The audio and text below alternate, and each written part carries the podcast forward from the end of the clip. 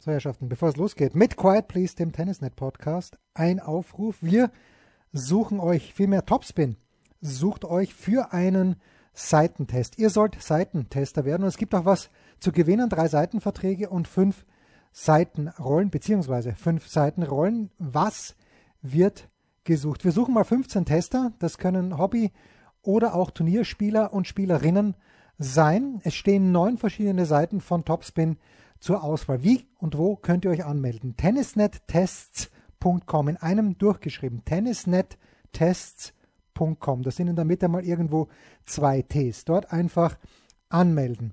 Ihr müsst bei der Anmeldung drei Präferenzen abgeben, also bei eurer Bewerbung. Jeder Test erhält zweimal zwei Seitensets und ihr sollt dann zwei Wochen lang testen. Und nochmal, die Preise, dreimal ein Topspin Vollvertrag und fünfmal eine Seitenrolle. Und außerdem gibt es für jeden Tester Stringfinder und drei Griffbänder on top. Also mitmachen. Tennisnettests.com zum Topspin Seitentest. Attention.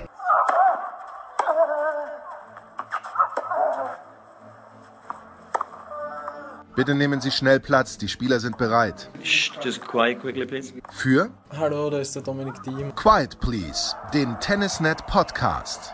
Das verbale Hawkeye für alle Tennisfreunde, denen ein Aufschlag von John Isner nicht schnell genug ist. Hallo, hier ist Roger Fedor. Wie tief ist der Sand in Roland Garros? Hallo, ich bin Julia Görges. Was hätte Dominik Thiem erst mit einer beidhändigen Rückhand anstellen können?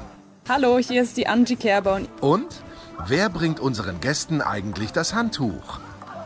Also, shh, quiet please.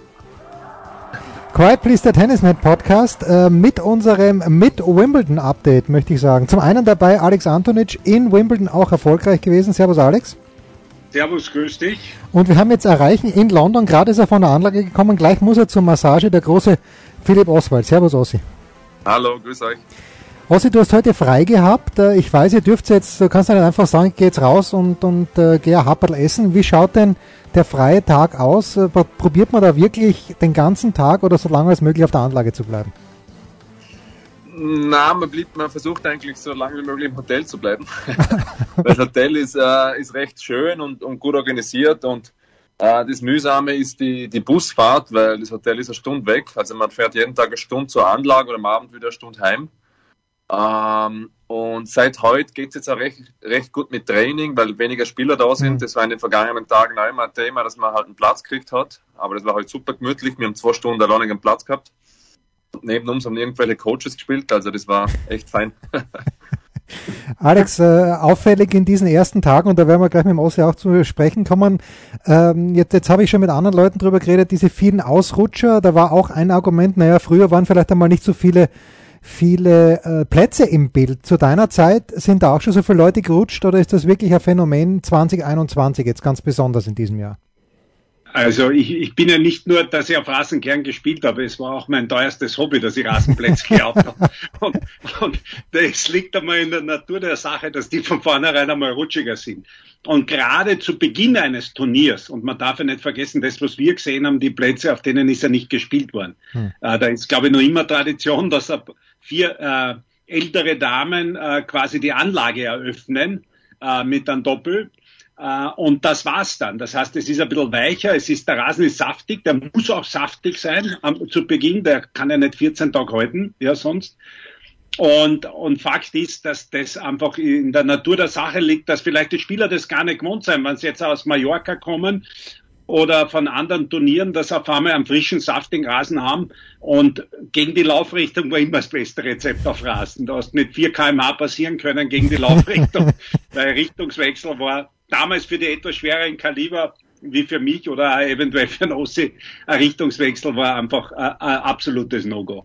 Ja. Ist das Thema bei euch Spielern, Ossi? Die, oder ist, ist es genauso wie der Alex sagt, dass nach fünf, sechs Tagen hat man sich dran gewöhnt? Na, der Alex hat das echt gut erklärt, weil ich mich gestern im Match gewundert, warum ich ähm, in meinem ersten Aufschlagspiel bin ich schon zweimal ausgerutscht, bevor ich vom Volley bin.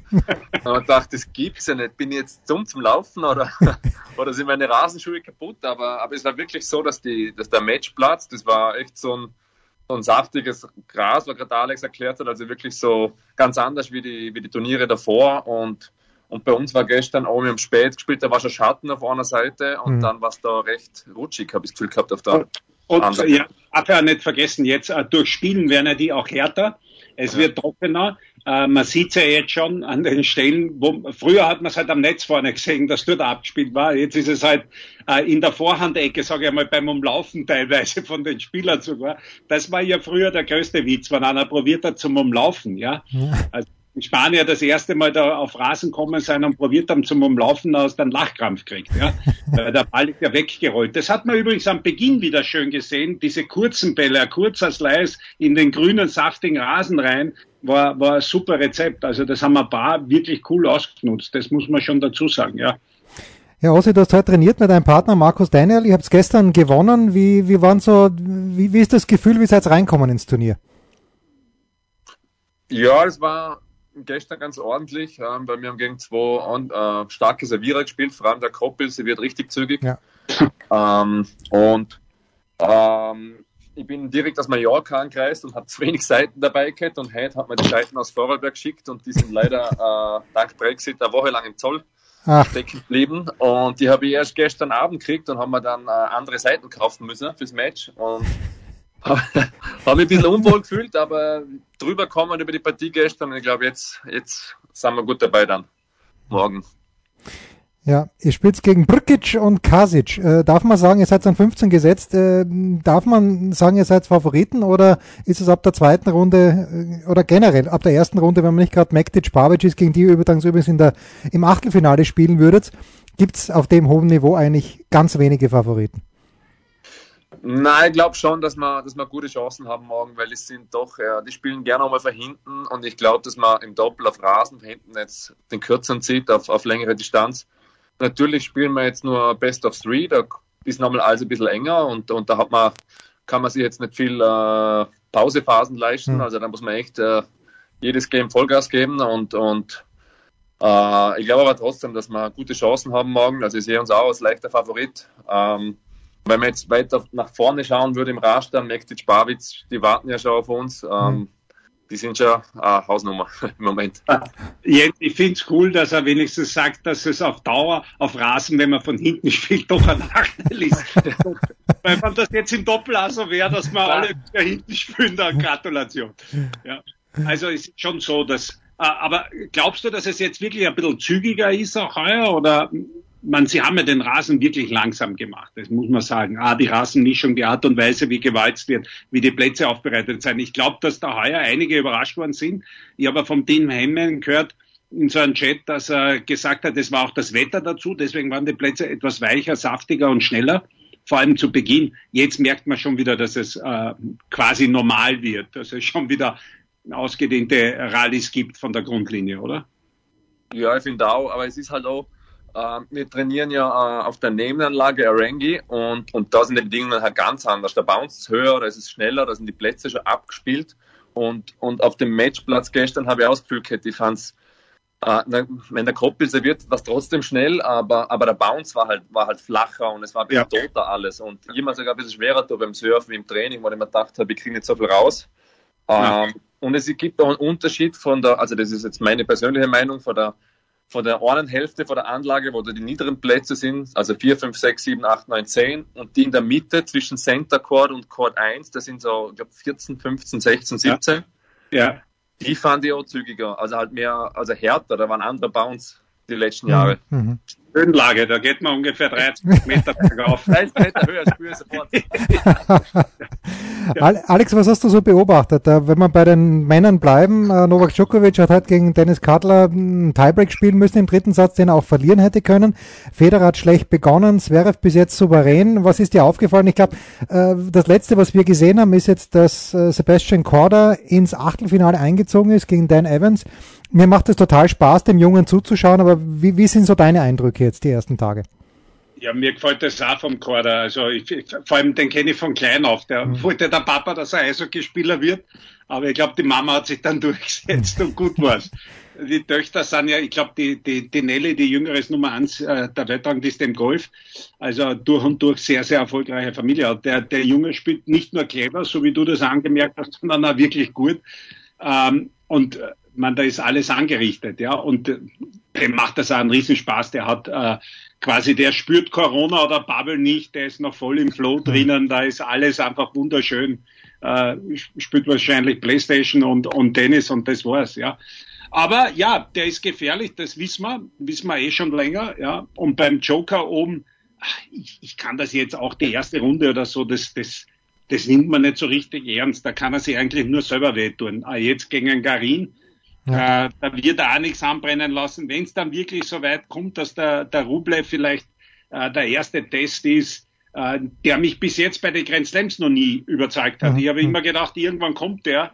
Äh, in Wimbledon hätte er am wenigsten damit gerechnet, wenn ich ganz ehrlich bin. Aber äh, sch schauen wir mal, wie es da ausschaut. Am meisten freut hat mich nicht jetzt der Roger, also der hat mir bis jetzt gar nicht so einen Spaß gemacht, aber er hat eh das Richtige gesagt. Die ersten zwei Runden ist das Wichtigste, dass nicht ausscheidest in Wimbledon. Ja, ja. Also das ist eh cool. Aber das war die Murray-Partie. Ja. Also das war für mich einfach wieder so, so soll Tennis sein. Ja, man sicher nicht super für Notte, der eine super Partie aber gespielt hat, aber ich weiß nicht, wie Sie es gesehen habt, von der Stimmung her, ähm, das, das ist einfach genial und der Typ, äh, der muss ja nimmer, ja, bei, bei Gott nicht, aber der will halt und das sieht man, ja, mit allen Motzen, aber er ist da, er fightet und genau wegen solcher Partien, glaube ich, tut er sich das alles an. Das hat einen riesen Spaß gemacht zum Zuschauen. Was vielleicht interessant ist, weiß nicht, Ossi, wie du das siehst, das Publikum, also wir haben gestern einen ATP-Call gehabt, wo ich was ganz Interessantes gehört habe. Das ist ein Projekt, was sie jetzt in Wimbledon haben. Es darf nur die Hälfte der Leute rein. Die sitzen aber alle unten, sind getestet oder geimpft zweimal, ja. Aber brauchen dann keine Masken, brauchen keinen Abstand, ist alles normal und angeblich werden die überprüft ähm, danach, ob es da Ansteckungen etc. gegeben hat. Also es wirkt auf uns auch auf den Außenplätzen, als ob alles normal ist. Also du siehst ja gar nicht, dass weniger Leute drin sein, weil die sind zwar die Hälfte der Leute, aber alle unten. Also im TV glaubst, es ist Full House. Wie ist das dort? Ja, also ich habe das Gefühl, dass das eigentlich relativ viel los ist auf den, auf den Plätzen. Ähm, es war vom, vom Spielerrestaurant sieht man ja auf den Court, was ist das, Court 3 oder so, da sieht ja. man auf den einen Platz runter und der war heute immer die Partie angeschaut von Nini gegen Rublev, äh, zwei mhm. Sätze lang war richtig geil zum Zuschauen beim, äh, beim Mittagessen und, ähm, und da war ordentliche Stimmung. Also, und die sitzen ja ganz normal nebeneinander, die Leute. Ähm, ich war überrascht, dass die quasi wirklich ein Projekt ja. haben. Und jetzt, ich weiß nicht, wie sie das machen, dass sie die, die Zuschauer alle danach testen auch wieder. Weil das haben sie ja, ich glaube, in Schottland bei der Euro gemacht, wo es dann 2000 Angst äh, Infektionen gegeben hat. Aber angeblich soll das auch überwacht werden, ob das funktioniert oder nicht. Es sind alle nur, nur unter Anführungszeichen getestet und zweimal geimpft. Mhm. Weil sieht man keine, oder? Also ich, ich, ich wollte für mein Match wollte die Tickets anfragen und dann hat mir die im Players Desk haben gesagt, ähm, ja, sie haben einen Request haben sie aufgenommen und sie geben am Morgen Bescheid, äh, sie confirmen, ob es null oder ein Ticket sein wird. Confirm. was, was verarscht sie mir jetzt? Null, null müsste man nicht confirmen, aber uns ist ja Wahnsinn. Also.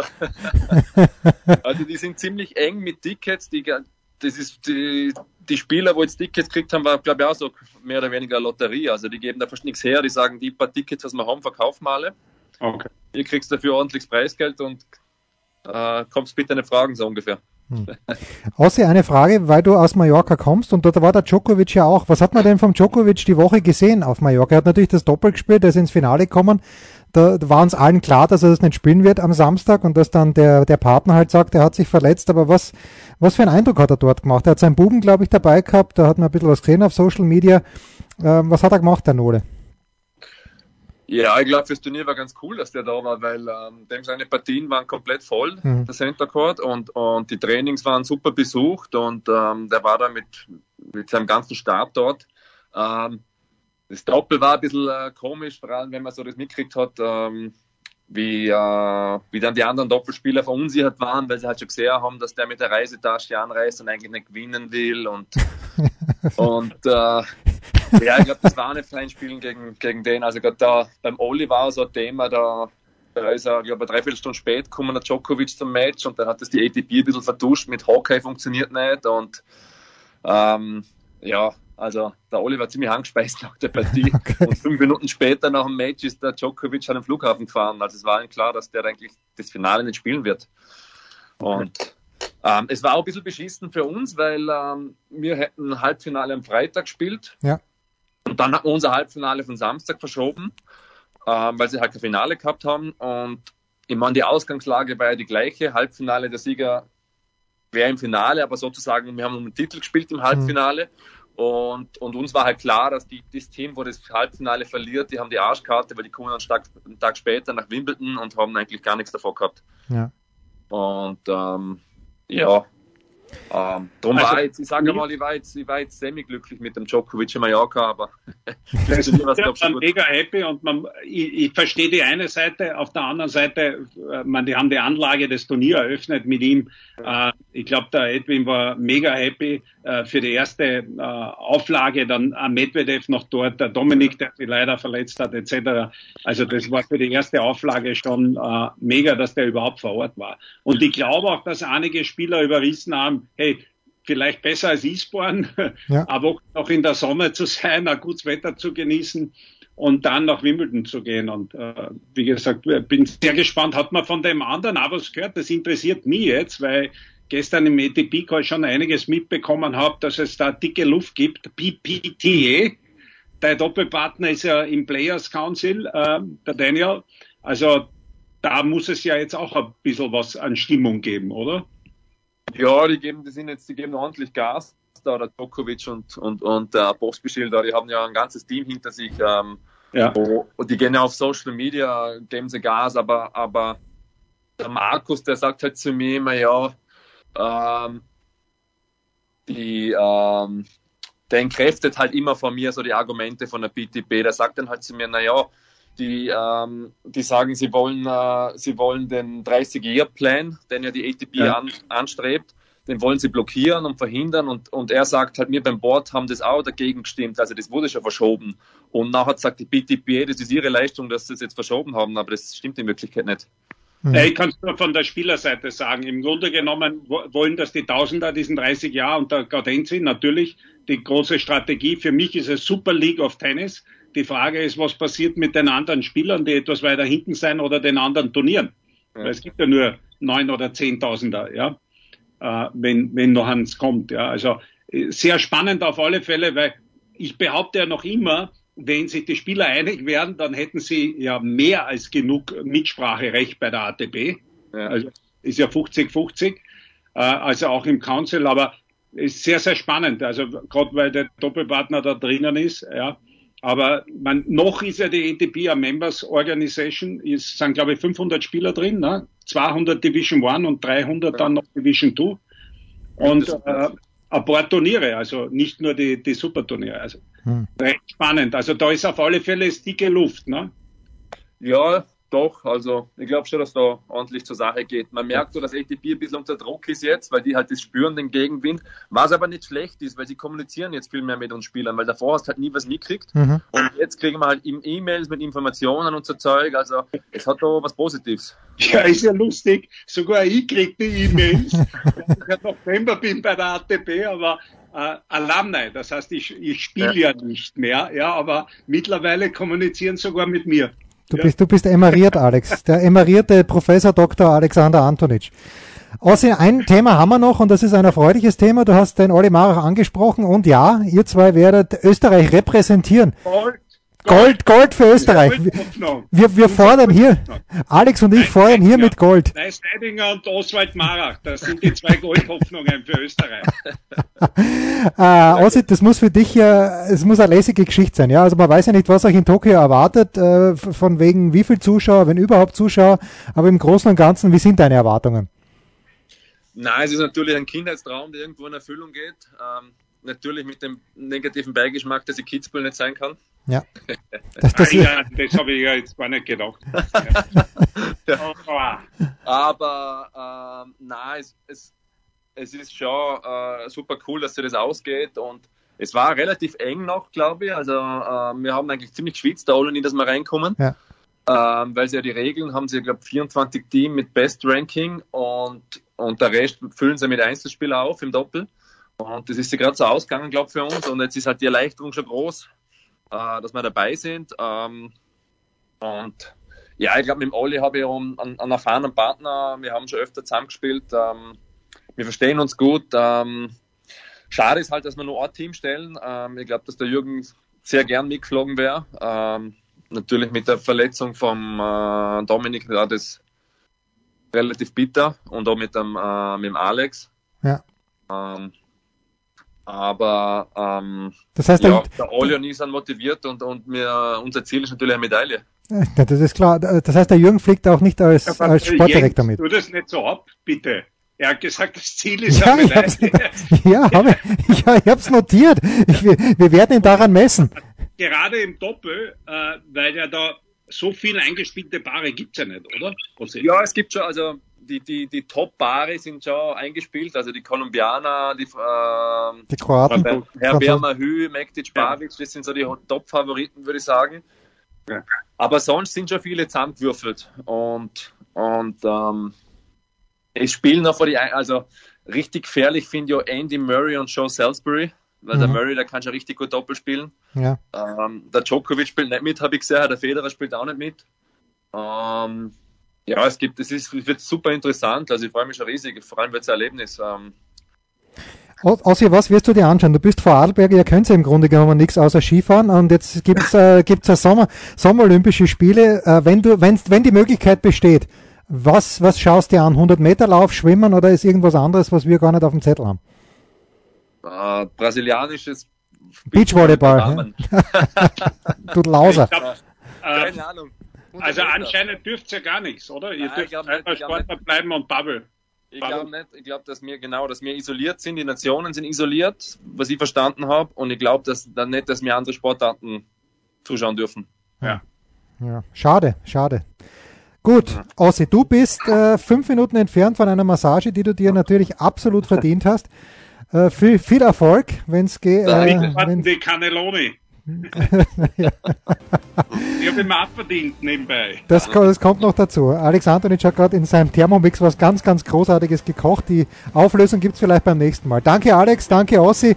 Das war's für heute. Danke. Spiel, Satz, Sieg.